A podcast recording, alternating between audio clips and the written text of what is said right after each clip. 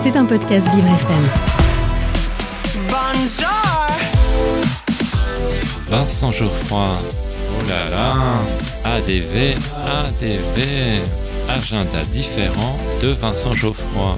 Mon rendez-vous extraordinaire. Et, et oui, qu'est-ce que vous croyez? Je suis unique.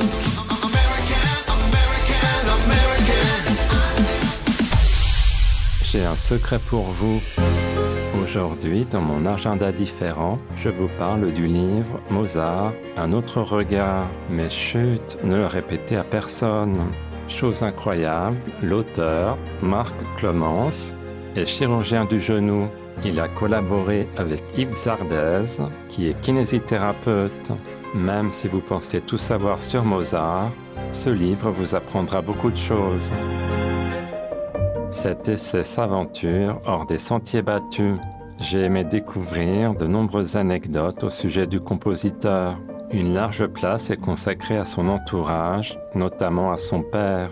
Celui-ci était persuadé du talent de son fils. Il va déployer beaucoup d'énergie pour faire fructifier ses potentialités. On découvre aussi les amours de l'artiste. Wolfgang va épouser Constance, qui n'est âgée que de 19 ans.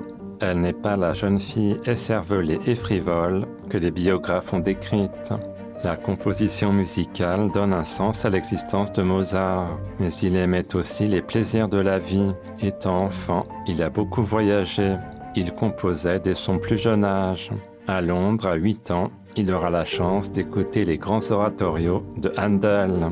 À 23 ans, à Salzbourg, il compose la messe du couronnement.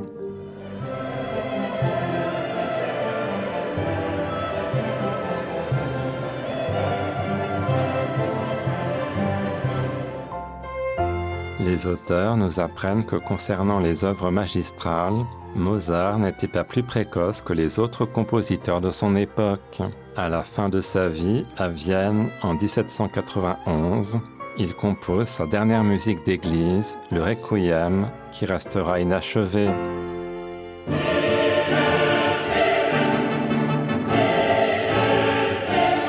On peut parler de destin brisé, car Mozart meurt à l'âge de 35 ans. On apprend qu'il est enterré dans une tombe commune anonyme, ce qui n'avait rien d'inhabituel à l'époque.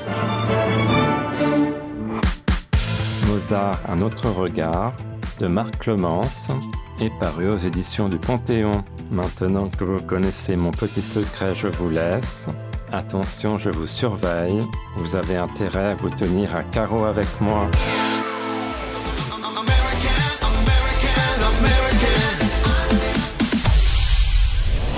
C'était un podcast Vivre FM. Si vous avez apprécié ce programme, n'hésitez pas à vous abonner.